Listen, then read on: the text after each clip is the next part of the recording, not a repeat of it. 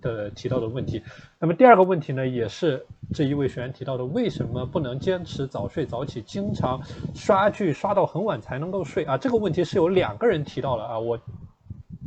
这周在整理咱们的这个自律私塾的问题表的时候，是有两个学员提到了这个问题啊，这个问题呢还没有进行解答，所以说我把这两个人的问题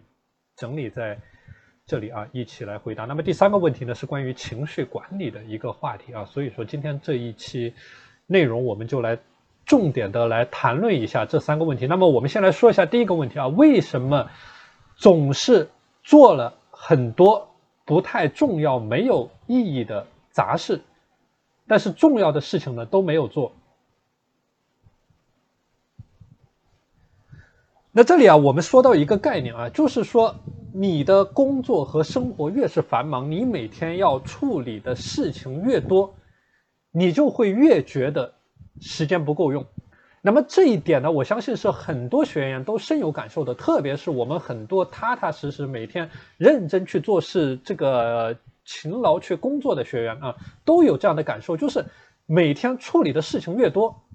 每天的任务越多，他就觉得时间就越来越不够用，好像这里也用掉了时间，那里也用掉了时间，啊，不知道每天的时间都到了哪里去了。然后一天结束的时候，回过头一看，又觉得自己好像什么都没有做，然后非常的这个非常的懊悔啊，出现这样的一个状况，这个是我们很多学员所出现的问题。所以我们这里讲到，你越是忙，你每天越是忙，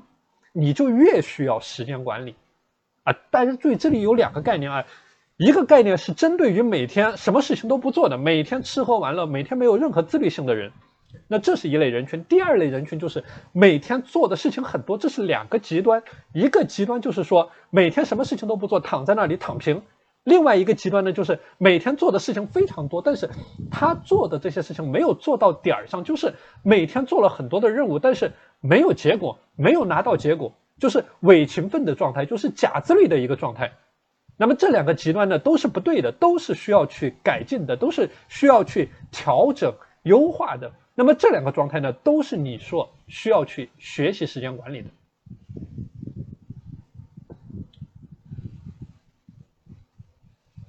那么这里呢，我是反复的在强调我对于时间管管理的一个理解啊，就是说，时间管理就是你每天去做。完你每天的工作啊，把你每天的工作做完，然后把你每天的工作做好，而且你要做更高价值、更有质量，就是能够带来更多的结果的工作。这个叫做时间管理。我之前跟你分享过关于时间管理的成果的公式：时间管理的成果等于你的任务的效能乘以你的专注的深度乘以你专注的时长。这个叫做时间管理的公式。所以我们讲，你你时间管理，你时间管理的过程就是就是对你自己负责的过程，就是对你自己的时间负责的过程。就你对你的时间负责，你就是对你自己这个人负责，对吧？你对你的时间不负责，你你就对你自己不负责。对吧？所以我讲的时间管理就是你，你坚定不移的去解决困难，去创造价值，去推动工作。这个就叫做时间管理，就是去解决困难的过程。那么昨天我们这个群员不是说到了这个畏难情绪的话题吗？畏难情绪的话题，那么解决困难，去克服畏难情绪，这个就叫做时间管理。解决困难的过程就叫做时间管理的过程。所以你完不成目标，一定是你的时间管理的方法出现了问题，一定是你具体的执行出现了问题，一定是你的理解出现了问题，一定是你的底层逻辑出现了问题。所以这个是你为什么要去仔细的观察你自己。然后仔细的去琢磨、去优化、去精进、去持续的进步、去极致的死磕，直到你能够把问题彻底的解决掉。如果说你不能够把问题彻底彻底的解决掉，那你就要一直去探索怎么样能够把这个问题给彻底的解决掉。所以这里我讲到的啊，这个时间管理的过程，你一定要与时俱进，就是你你一定要不断的去思考为什么。为什么你做的这个工作发展的这么缓慢？为什么你拿不到结果？怎么样解决问题？就我之前讲过，你的思考和执行需要遵循五零五零的法则。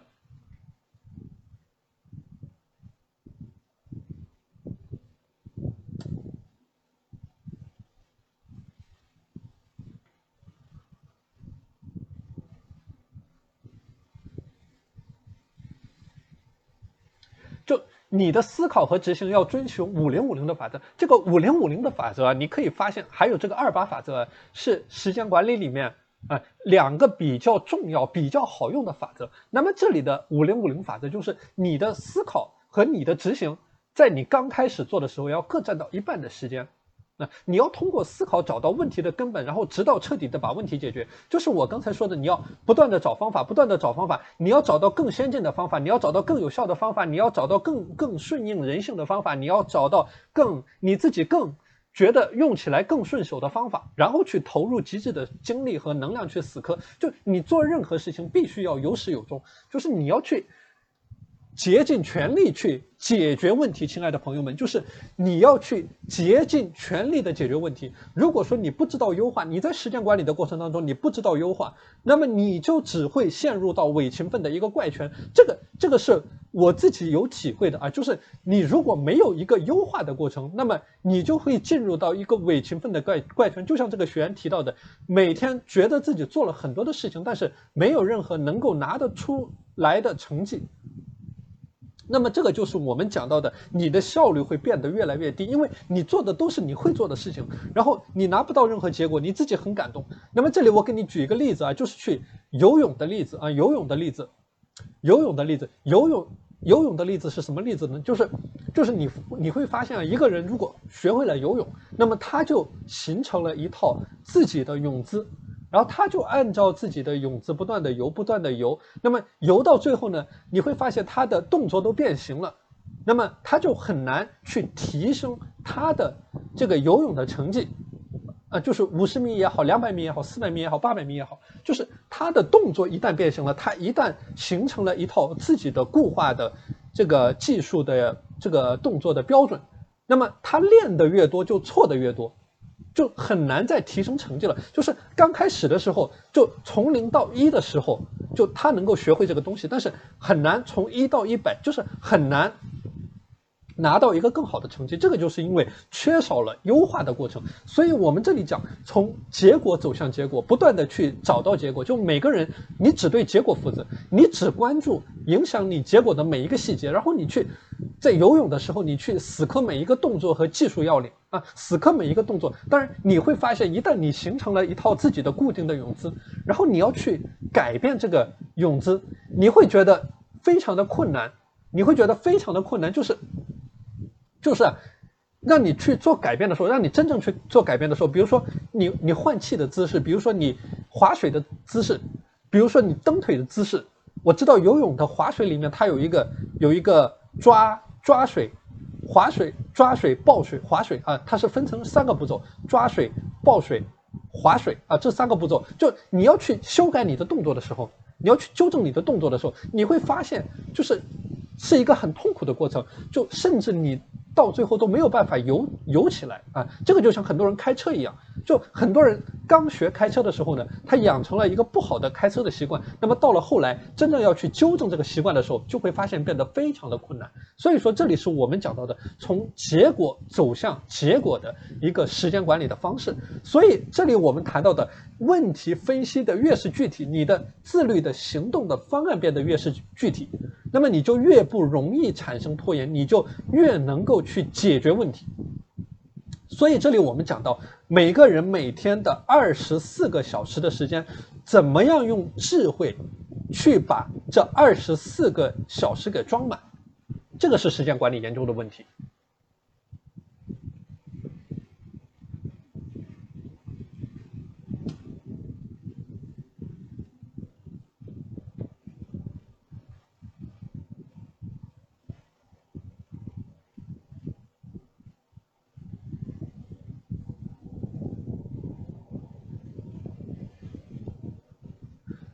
每个人每天二十四个小时的时间，怎么样用智慧把这二十四个小时装满？这个叫做时间管理的研究的问题。刚才我说到了，有两类人，他是需要优化他的时间管理的啊。一类是从来不做事情的人，非常的懒惰、不自律，没有任何的这个。这个这个做事情的意愿啊，就他没有任何做事情的意愿，这个就是我们说的闲人。这个闲人的二十四个小时，他是从来装不满的。闲人从来不工作、不劳动、不学习啊，不不这个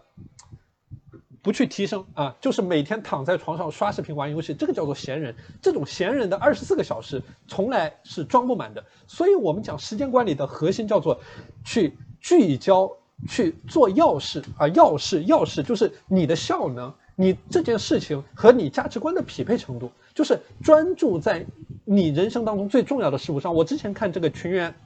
分享了一个概念啊，叫做这个专注力是一个发光的球啊，这概念我觉得挺好的。就说，我我讲过一个概念，就是你如果能够将你百分之八十的时间聚焦在百分之二十的钥匙上面，那么你做一个简单的算术，就是你的时间管理的效能将会提升四倍。这里就是说，你能够将百分之八十的时间精力聚焦在百分之二十的钥匙。这个百分之八十的时间精力怎么去理解啊？怎么去理解？那比如说。我们就单独的说你下班的时间管理，对吧？你下班的你自己可以自由支配利用的时间。那比如说你五点半下班，你晚上十一十一点半睡觉，那么你自由可以支配的。这五个小时、六个小时里面，那么这百分之八十的时间是多少？你如果能够把这百分之八十的时间聚焦在对于你来说最重要的百分之二十的钥匙上面，那么这个时候你的时间管理的效能是提升了四倍的，因为你投入的时间是这个这个这个四倍，而你做的事情呢是减少的啊，是减少的一个概念。那如果说你能够变得更加的聚焦一些。那么这个就是我说到的极致的断舍离啊，极致的断舍离的概念，就是你把所有的时间精力全部的聚焦在头部的四件事情上面，那百分之四的事情事情上面啊。那我之前讲过了清单的思维，那比如说你有一百件事情，你有有五十件事情要做，你你一天列出来，你你发现你有很多件事情要做，但你找不到重点，你你整个人忙乱。你整个人慌乱怎么办？那么这个时候你就要对它进行一个排序，进行一个寻找，进行一个识别，这是一个非常重要的环节。因为你注意，这里有一个重要的概念，就是你会发现，你去做一件简单的事情，和你去做一件有价值的事情，他们两者消耗的时间是等价的。我。上周不是在群里面分享了这个帕金森的定律，就是你去做这个困难的、这个有价值的事情，和你去做简单的事情，它所消耗掉你的时间是等价的。就我刚才不讲了吗？你要去装这个二十四个小时的瓶子，那么你这二十四个小时，你如果用低价值的事情把它去给塞满了，那你也过了一天；你要用有价值的事情给它塞满了，也是一天。但有价值的事情呢，是我们很多人不愿意去做的事情。所以说他在每天的管理的过程当中就没有任何的识别，因为他不愿意去面对这个结果，就不愿意去做这些有价值难的事情，所以他不愿意去进行识别。那所以说这里我讲到的，你一定要去进行这个识别。那么你有了这个清单，你按照我刚才。给你讲的方法，你去列出那么一百件事的头部的二十件事情就是二十件事，那么一百件事的头部的四件事就是就是四件事。那么为什么有三只青蛙的概念？为什么有六点这个艾薇利时间管理方法就是六点优先工作法的概念？它为什么只强调让你做六件事情？那么这个都是有科学的依据在背后的，不是说因为很多时候这三只青蛙这六件事情它给你带来的价值，给你产出的成果。它是和你后面的所有的九十多件事情给你带来的成果，它是等价的。你一定要有一个非常清晰的这个认知，这个就是时间管理里面的不平衡的法则。这个这个是一个客观存在的规律，这个你只能顺应规律去做事情，你不能。不顺应规律去做事情，所以你做的这头部的四件的事情，跟后面的九十六件事的的事情，它给你带来的价值是一样的。但如果说你能够聚焦在这头部的四件事情上面，那就意味着你的时间管理效能提升了十六倍。这里我把这个概念给你打出来。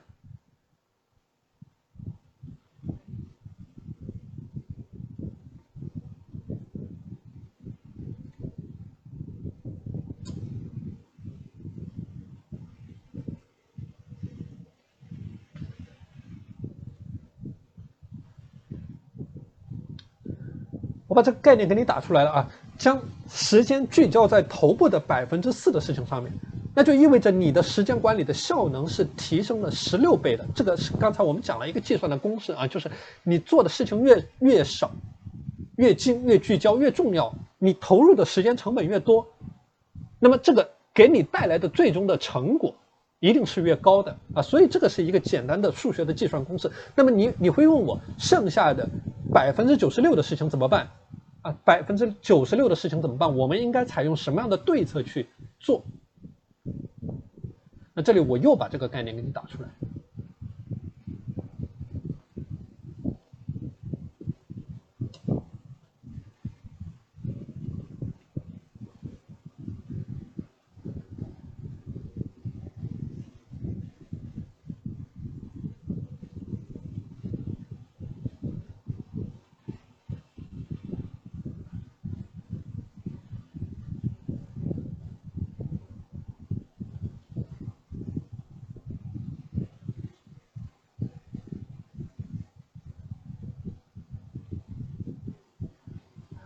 OK，这里你看见我在思维导图上给你进行了分享啊，叫做时间管理的三 D 法则，叫做推迟、委任和删除。就你你把清单列出来吗？这个这个学员他问的问题不就是说，做了很多的不太重要的杂事和没有意义的事，重要的事情没有做怎么办？那么针对于这些杂事，针对于这百分之九十六的事情，我们应该采取什么样的策略？这里我给你写出来了，叫做推迟、委任和删除。那么这是。时间管理的三 D 法则，这个推迟 delete，它这个 delay，它说的就是不重要的这些事情啊，你可以往后面推就往后面推，把把时间都腾出来，把时间都腾出来，对不对？是这个委任，委任它是一个广义的概念，它不是说，它不是说，它不是说你把这个事情就就扔给别人，它指的更多的是一种让专业的人来做专业的事情的一个概念啊，就是你你把你的时间腾出来。要去做你擅长的，对于你来说重要的事情，而把你所不擅长的事情、非重要的事情，然后你交给更专业的人去做。那比如说，生活当中很多这样的例子啊，很多这样的例子。那比如说你去什么修一个什么东西，或者说做一件什么事情，你你自己不擅长这件事情啊，然后你自己花很多时间去琢磨半天、弄半天，那还不如你花一点钱啊，去找别人几下给你弄好，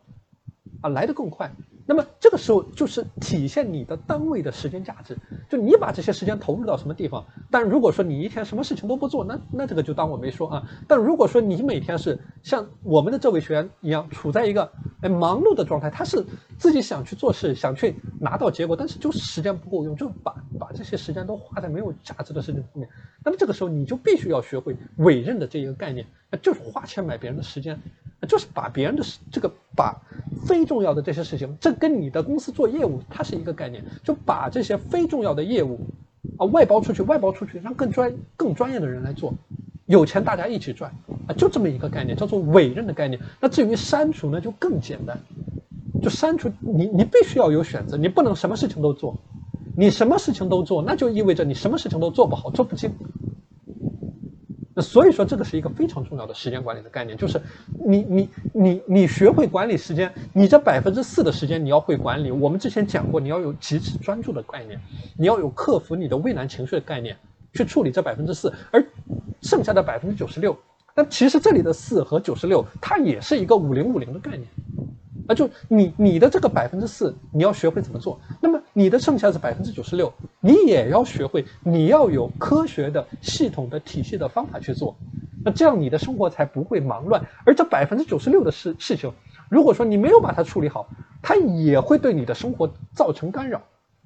所以你要学会我们这里讲到的三 D 的法则，去把这百分之九十六的事情也给处理好。那么这个叫做。你的时间管理的十六倍的效能的提升啊，叫做聚焦头部的事情，而百分之九十六的事情呢，用用好你的三 D 法则。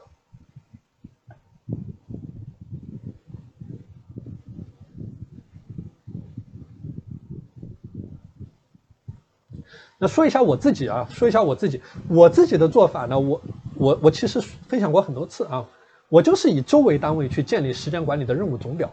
啊，你也可以这样做啊，你也可以这样做，或者你根据你你自己适应的方法来，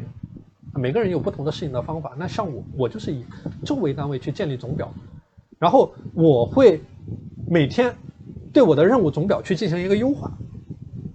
我会每天优化啊，我会每天去看我的这个任务总表，就看哪些事情对我来说是重要的，哪些不重要的，就我的这个固定任务上面哪些重要的，哪些不重要的。然后我的一个策略就是不断的去删，不断的去删，把不重要的删掉。然后呢，删你不能光删，你删了之后你还要加加加在哪里呢？就是增加在你百分之四的头部事件的一个权重，就是你想办法怎么把这百分之四的头部的事件做得更好。那么这个百分之四的头部的事件啊当然是因人而异的。那每个人的价值观不一样啊。我之前讲过，每一个我我我上一节课讲这个时间管理三板斧的时候讲过，你要横向的梳理你的这个九个维八个维度。那么你这个八个维度呢，代表的是你最重要的八个领域。那么你这八个领域，你要怎么去不断的增加权重，不断的去增加权重？这个就是你的百分之四的头部事件的权重，这个非常的重要。这个百分之四的头部的事件，我再说一句，就是和你的价值观高度契合、高度匹配的这百分之四的事件。什么叫价值观？价值观就是你对这个世界的理解，这个叫叫做你的价值观，对不对？那每个人价值观不一样。那价值观这个东西，它没有是非对错，它它只是代表着每个人的选择。那么你这百分之四的头部事件呢，就必须要和你的价值观所高度匹配、吻合在一起。就当你实现了这件事情，能够给你带来持久的、长久的幸福和快乐，啊，这个就是你去找到你生活的意义。这个叫做你的价值观。就你的这个价值观没有找准。你就底层的设计你出现了问题，你一旦你的底地基出现了问题，你再往上面去搭东西，那都是都是会垮的啊。所以这里我跟你讲到的关于时间管理的过程，就是说保持严谨，不失灵活，这个是我反复强调的概念。保持严谨就是你有一个基本的框架。这里我把概念给你打出来啊。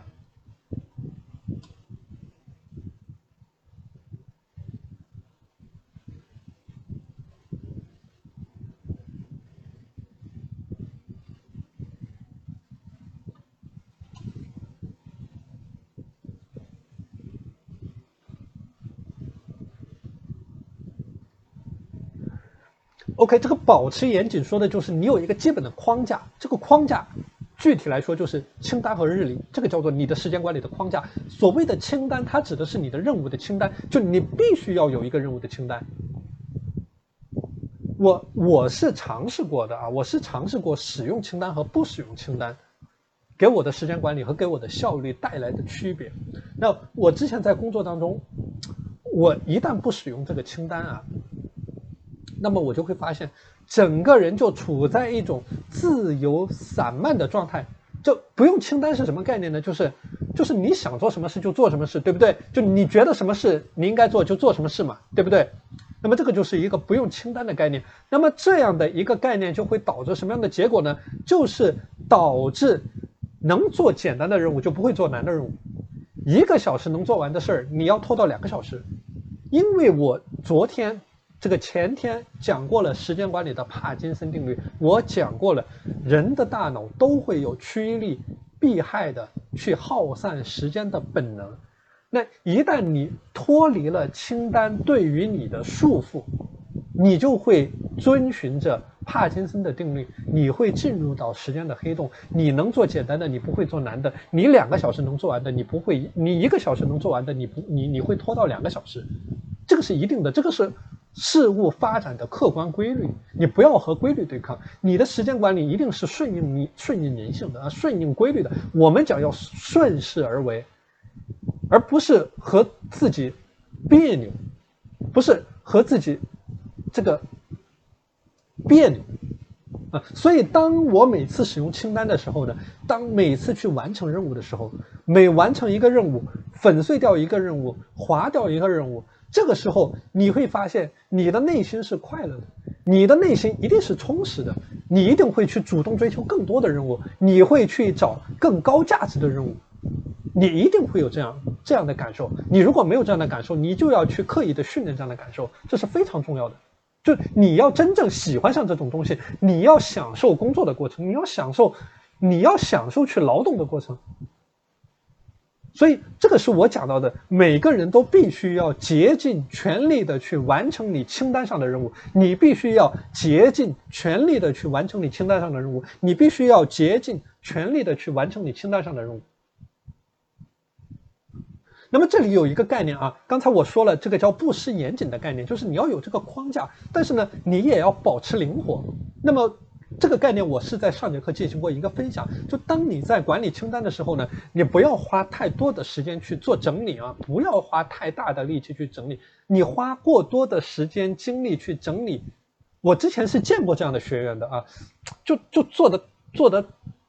过犹不及了啊，做过头了。就你你做时间管理啊，你一定要注意。就你做任何事情也是这样的道理，你做工作也是这样的道道理。你不能做多了，你也不能做少了，你一定要做到刚刚合适的那个点。这个就像就像什么呢？就像一个检测人员去检测一样，去做检测一样。你不能检测多了，你不能检测少，你一定要检测的非常准确。这个叫做准确的概念。你你只有把这个点给找到了，你做的东西才有结果，而不是你做多做少，做多做少都是没用的，都是不对的。你一定要做的非常的准，所以。这个就像我们很这个我之前接触过的学员，在做时间管理，就是过犹不及，就是细致化的工匠化的时间管理。那么这样的方式就会导致一个问题，导致整个人陷入到一种疲惫的状态，那么陷入到一种非常非常焦躁的一种状态，就会花很多的时间精力在时间管理本身上。包括我自己，我也经历过这样的一个阶段。我，我之前说过，我花费了大量的时间，我在那个 Outlook 上去排版，嗯，去做每天的时间规划，啊，做每天的这种时间规划。但是到了后面，发现这个效果其实非常差的，就是就是就是一个什么概念呢？就是它会导致你执行层面效率降低，它会让你进入到一种强迫的强迫症的一个状态。这这种感觉让你非常的难受，就说，它对你的影响就是，一旦你整个链条某一个环节出了问题，那你后面的所有的环节都会像多米诺骨牌一样坍塌。把这个概念给你打出来。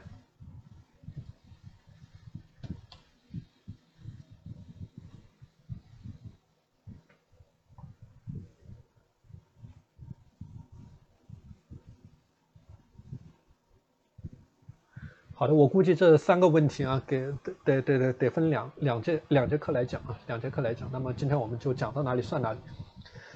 那么这里呢，就是我说到的一个概念：一旦你的整个链条的某一个环节出现了问题，那么你后面的所有的环节都会像多米诺骨牌一样坍塌。我上上次课程讲到了你时间管理的黑天鹅的概念，黑天鹅，你的黑天鹅是不断的在起飞的一个概念。你每天时间管理过程怎么去应对黑天鹅？这个是每个人在学习时间管理的一门必修课，因为每一个人一定会遇到各种黑天鹅的事件，所以一旦黑天鹅出现的时候，这种过于细致化、工匠化的时间管理呢，就会让你整个时间管理的链条出现坍塌，你后面的所有的环节都会像多米诺骨牌一样坍塌。那这是一个极大程度会影响你效率的事情，所以说你的时间管理的线条可以粗一点。粗一点是什么概念呢？就是你去简单的识别出你清单体系里面最重要、最头部的事情。就清单这件事情本身来说，它都可以变得非常的简单。那如果说你不适应各种的 APP、各种的软件、各种的工具，你甚至利用一张废纸。你都能够实现清单化的体系。就我见过的最简单的清单化啊，就非常简单，拿出一张 A4 的废纸，然后把这个 A4 的废纸你折叠一次，就有两页，对不对？然后每一小页就是你今天的一只青蛙，你就把今天的一只青蛙写在这个对折的一个小页上面。那比如说你今天有三只青蛙要吃，那你就折两次，你折两次，这张纸不就有三个小页吗？你你就把这个三只青蛙写在上面，你甚至不需要写完成这件事情的时间段，你只要在今天完成就可以了。这个就是一个非常简单，能够上手上手就能够做的清单管理的方式。所以这里我讲啊，你的时间管理一定是以效率为先的。一个好的时间管理，它它是什么呢？它是不断的去降低时间管理这件事情本身的难度。就就你不要本末倒置了，你的时间管理是为你最后拿到结果所服务的，而不是你为了管理时间而而进行时间管理这件事情。它只是一个工具，它不是结果，它不产生价值，它只是帮助你更好的产出价值，那它本身不产出价值。你没有见过一个工具它能够产生价值的，所以这个是我讲到的。为什么你要从一个简单到不可能失败的任务开始？这个是为什么你要从一个简单到不可能失败的任务开始？所以说这里是我说到的，你要自己觉得怎么舒服怎么来，你自己觉得怎么顺手怎么来，你千万要自己觉得自然，你要自然而然。你不自然，你就会觉得别扭；你别扭，你就会失败。你别扭的东西，你没有办法长久。我讲过，时间管理的过程，它是跑马拉松的过程。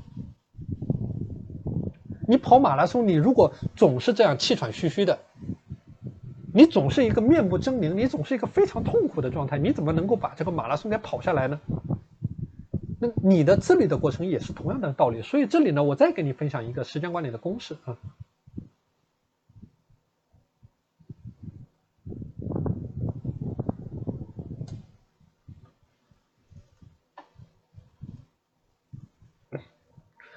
那么这里呢，是我给你介绍的时间管理第一个、第二个公式。那第一个公式你还记得啊？时间管理的成果等于你的任务的效能乘以你的专注的时间乘以你的专注的时长。那么这里的第二个公式从另外一个角度去阐释了时间管理，叫做时间管理的成果等于你的任务的效能乘以你完成的任务数啊。就你做的事儿越多，你完成的任务越多，你拿到的结果越多。但你的这个任务有一个前提是什么前提？就是你的这个效能要足够的高，就是你产出足够多的价值，就是和你的价值观足够的匹配在一起。就你做的这个事情，你做到了点儿上，就是能够为你实现某一个方面的目标提供足够大的价值，这个叫做你的任务的效能。所以这里的公式叫做时间管理的成果呢，等于任务的效能乘以你的完成任务的数量啊。所以你单位任务效能越高，那么你在更高效能所投入的时间精力越多，那么你的时间管理的总的成果就一定越大。啊，所以每一个人都必须要深刻的理解这一个公式啊，每一个人必须要深刻的理解这一个公式。你理解了这一个公式，你才知道怎么样去做好你时间管理的底层的框架。这个叫做一个什么话呢？叫做你去开一厘米的口子，深挖一公里。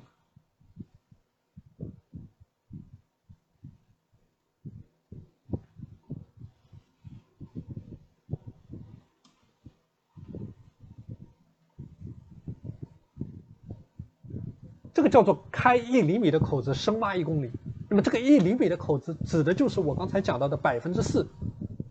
就这一招非常的猛，这一招代表的是什么意思？代表的是你的极致的聚焦，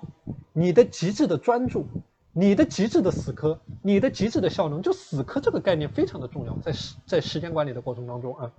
就一定要有死磕，就必须死磕。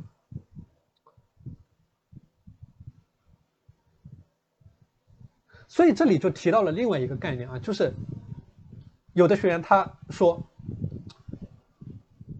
他的执行力的问题啊，就他想学好英语，但是执行力不够；他想搞好业绩，但是执行力不够。就执行力不够怎么办？那么这里还是回到三个字，叫做危机感。就执行力不够，是因为危机感不够，就是因为哪怕安于现状，你你依然可以过得很好。就你改变的内在的驱动力很低，所以我之前讲过，你在自律的过程当中，你一件事情要发生，它为什么会发生？那么一定是它发生的动力大过它发生的阻力，那么动力大于阻力的时候，这件事情才会自然而然的发生。那么当一个人安于现状，当一个人危机感不强的时候。那么他的动力是非常的弱的，他的阻力是非常的高的。这个就是我们昨天这位学员提到的畏难情绪的话题啊，畏难情为什么不愿意去做？为什么害怕去做？危机感不够。但你你在一个危机感足够强大的地方，你比如说你在非洲大草原上的动物世界，就不存在任何执行力不够的问题。你看那个斑马就拼命的跑，因为狮子在后面追，猎狗在后面追。它危机感非常的强，它不存在时间这个执行力不够的问题，所以这里就来到了我今天要谈到的第二个话题。刚才我讲到了你的时间管理的清单的体系。那这里呢讲到的关于时间管理的日历的体系。那么日历的体系和清单的体系，它一定是相辅相成的一个过程啊。这个日历代表的是什么？就是代表你每一个任务的完成的时间节点。这个是你的必答题，你必须要做这件事情。我刚才讲到了我我自己的亲身感受啊，如果说用这种自由散漫、完全没有任何框架的方式去管理时间，它也是行不通的。因为我一直在探索这个时间管理的边界在哪里。啊，就它时间管理要做的周密，它的这个最周密的边界在哪里？要做的放松最放松的边界在哪里？就你一旦你放松下来之后，你松到最后松到不能再松。你没有任何的截止时间，你没有任何的日历体系，你没有任何的清单体系，那么你整个人也是处在自由散漫的阶段的。那么后来我找到最适合我的平衡点呢，我就是以周为单位去建立我的时间刻度，建立我的日历体系。那我每周有八十个小时的等效的工作任务，那这些工作任务我刚才说过了，我在不断的优化，不断的优化，就找更重要的事情做，找更重要的事情做。然后每周结束的时候呢，所有的任务必须清零。啊，所有的任务清零，那么这个其实也是日历的体系的一种体现。那么这个每一周就是我的一个日历的体系，所以你用日历的体系去倒逼效率，然后去持续的优化你的清单系统，那么你的生活就会不断的升级，不断的升级，你就能够不断的在关键的领域去拿到结果。所以这个就回到我们这个学员最开始所提到的这个问题啊，你之所以忙，你之所以这个学员的原话啊。原话就是为什么总是做了很多的不太重要的杂事和没有意义的事，重要的事情却没有做，所以这里就来到了这个问题：就你之所以忙，就是因为你没有做对这道选择题。你要做好你的聚焦体系的管理、断舍离体系的管理，就是你要学会如何智慧的、聪明的，把每天这二十四个小时这个容器给它装满。就每个人他一定是有可以优化的空间。你想一想，你往这个容器里面塞了什么东西？你是往这个容器里面塞了大段的游戏、短视频，这个吃喝玩乐的这些这些事情，还是你往里面塞了各种各样的无关紧要的鸡毛蒜皮的、鸡零狗碎的这些事情？你买件衣服，你去网上比价三个小时；你买一个眼镜。你去反复的比价十几个小时，那么最后你省下了几百块钱，浪费了十几个小时的时间。所以这个就是每一个人所面对的选择题，就是你怎么样智慧的把每天这二十四个小时的容器给装满，啊，这个就是我今天讲到的回答的第一个问题啊。所以这里就是说。你的核心理念一定是一种快乐的时间管理的方式，顺应你人性的时间管理的方式。那么一旦这个东西它不快乐、不顺应你的人性，你就必须要去调整。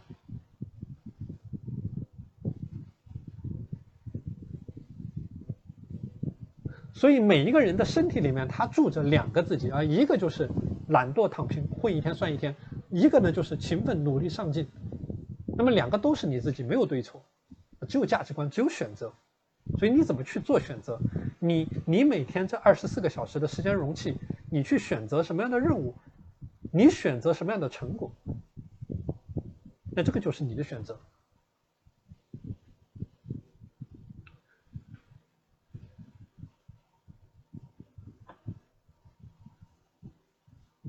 好，那第一个话题跟你说到这里啊，那第二个话题。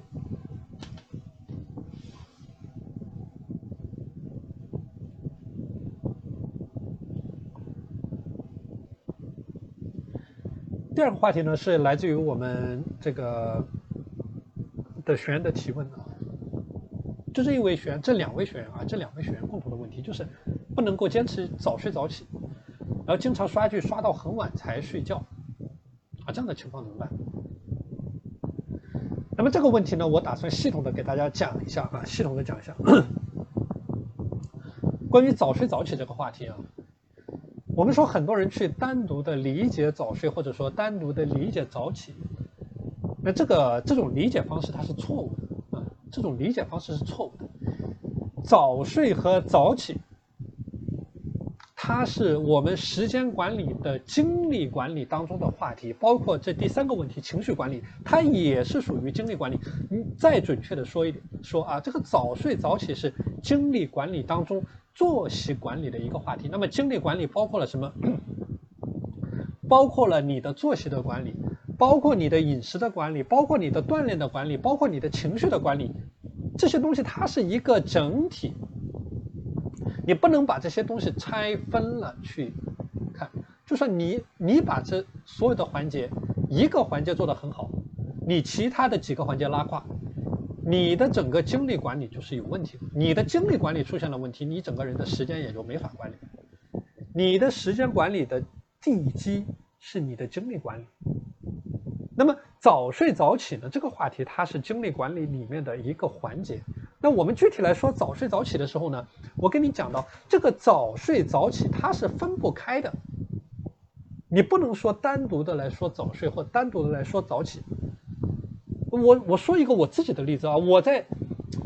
系统的践行时间管理的过程当中呢，我尝试过单独的去做早起。因为这个想法很简单嘛，就你你起得早，对不对？你起得早，那别人七点钟起，你六点半起，那么你是不是比别人多了半个小时？那么，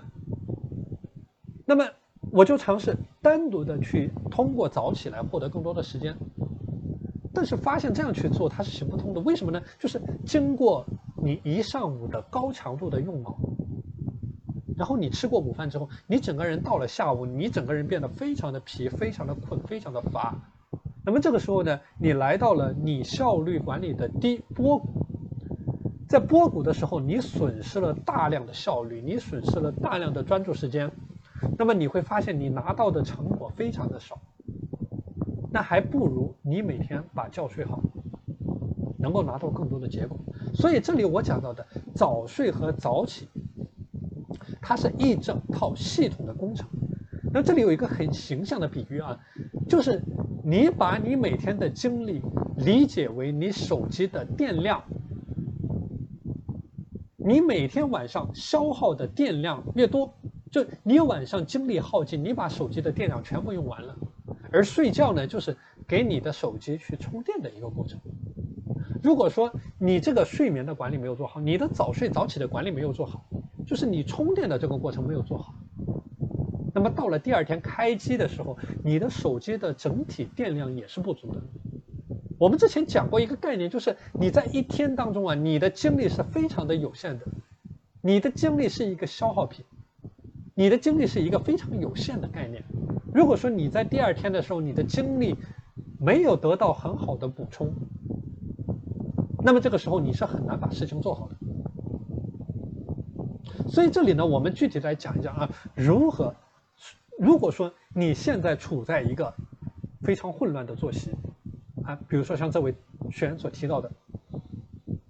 每天晚上刷剧啊，晚上不睡，早上不起，我早上起来之后精力非常的差，那么你处在这样的一个状态，能够用什么样的一个方法，能够去改善你现在的一个处境？那么我曾经用过一个非常简单的方法，叫做早早起倒逼早睡。早起倒逼早睡，那么我们就从这样的一个方法作为切入来谈一下啊，这个早睡和早起，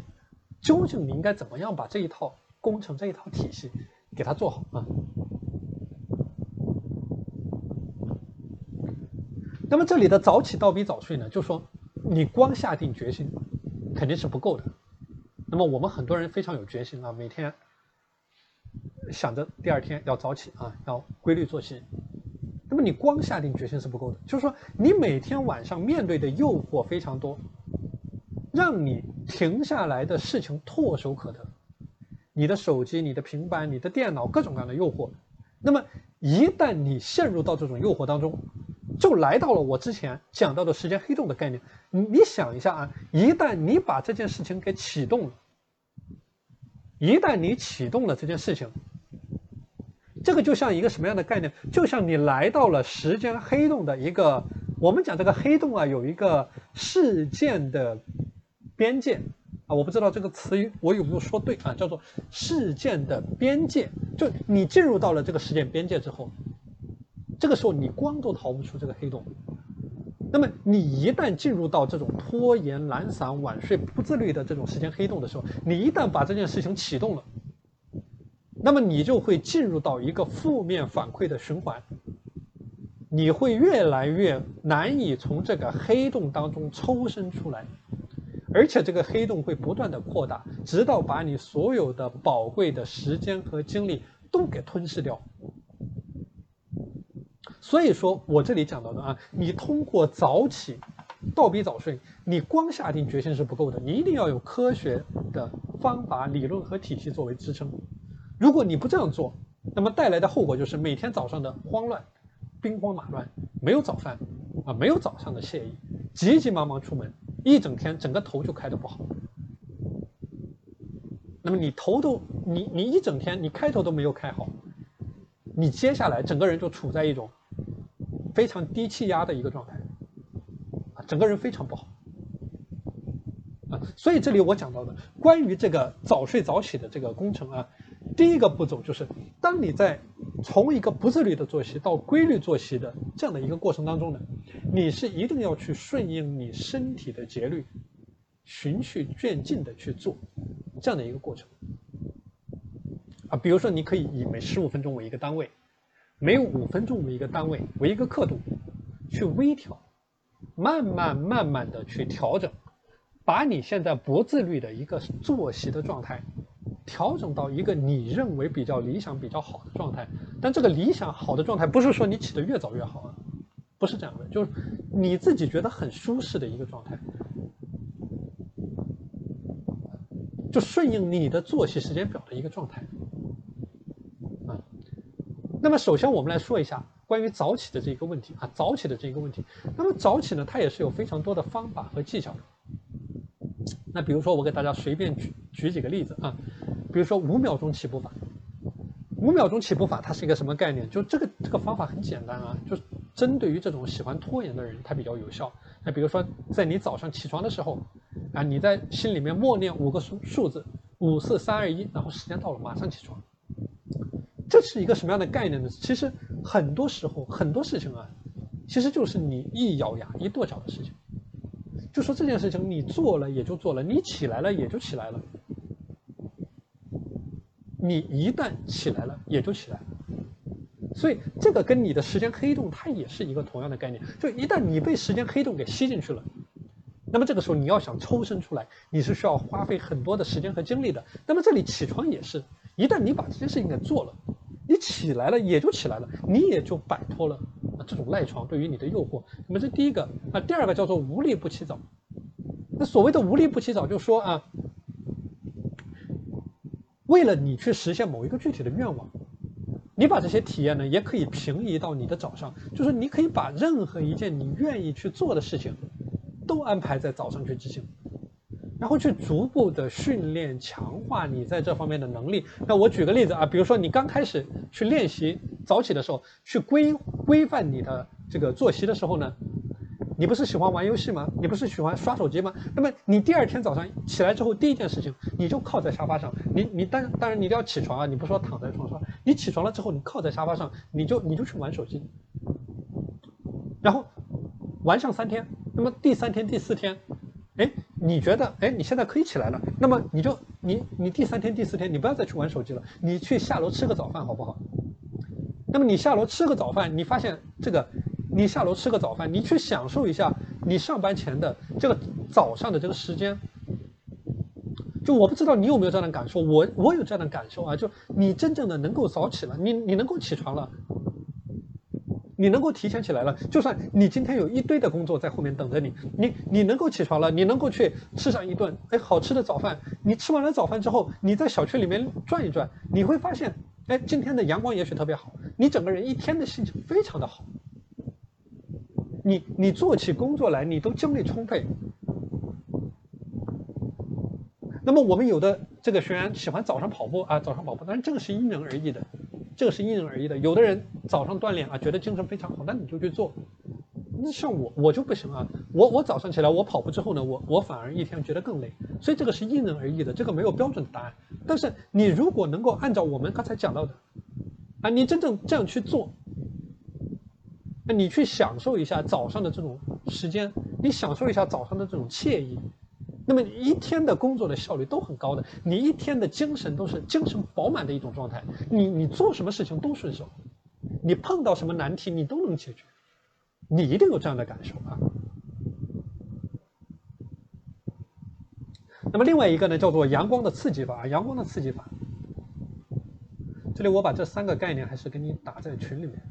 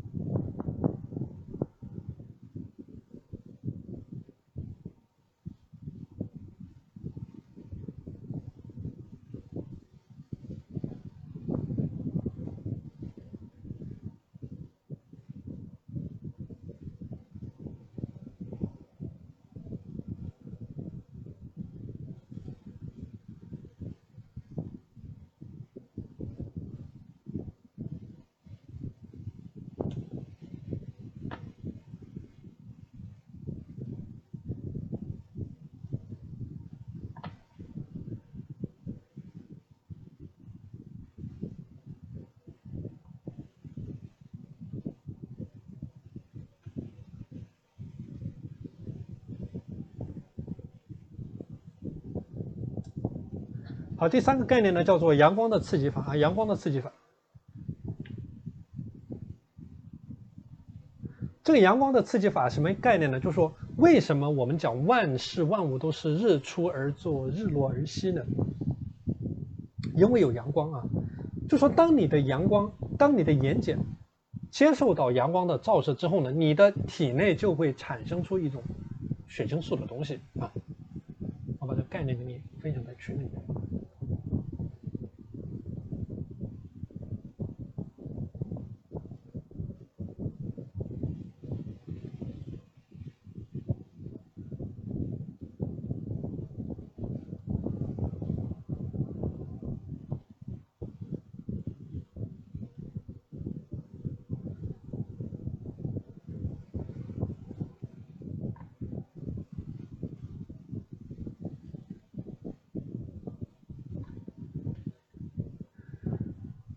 的，亲爱的朋友们，所以这里有一个血清素的概念。这个血清素它什么意思呢？就是说，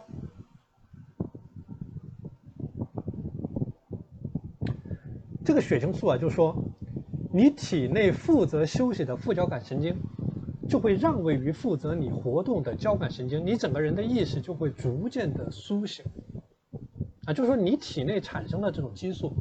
这个时候，负责你休息的副交感神经呢，它就会让位于你负责白天工作、学习、生活的交感神经，那么你的意识就逐渐的清醒起来。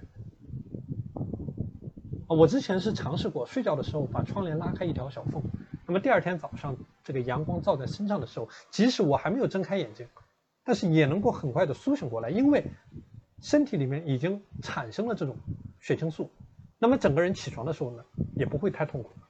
啊，所以这个是一个起床的小技巧。那么另外一个小技巧呢，就是外界的干预的方法，就是去寻找一种外界的刺激。就比如说你房间外面的车水马龙，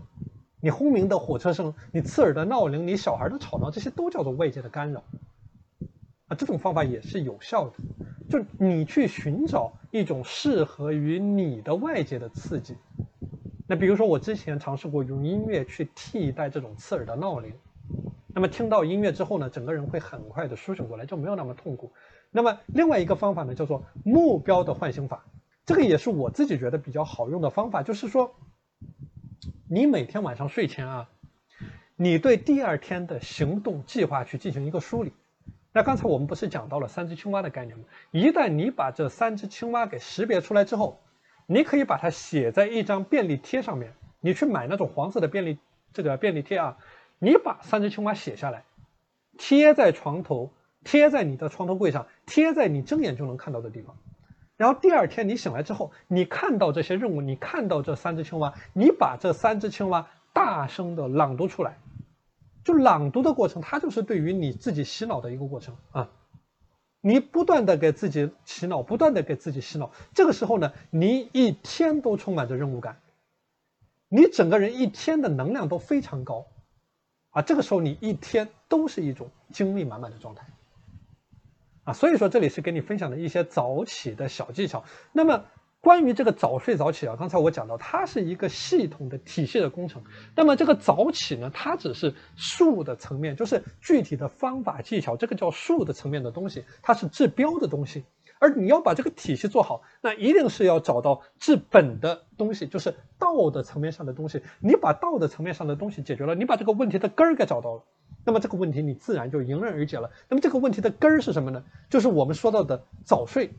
啊，早睡。就是说，你的早睡这一个环节，如果你做好了，那么刚才我们讲到的早起的这些具体的方法呀、技巧啊，这些都是术的层面的东西啊，它可以帮助你锦上添花。但如果说你早睡这个问题没有解决，那么你再怎么去运用这个早起的技巧，它也是没用的，它你第二天的精力是一定会受到影响的啊。那所以说呢，我们在下一课就会具体的来给大家讲一下关于这个早睡。睡眠拖延以及睡眠管理的这个话题啊，我们具体来讲一下一些比较科学的、比较系统的睡眠管理的方法，像这个斯坦福的睡眠法啊，像 R 九零的睡眠法啊，我们具体来说一下关于这些系统的体系的睡眠方法，在我们每天时间管理的过程当中应该怎么去执行。好的，那今天的内容就和大家分享到这里啊，看一下大家有没有问题。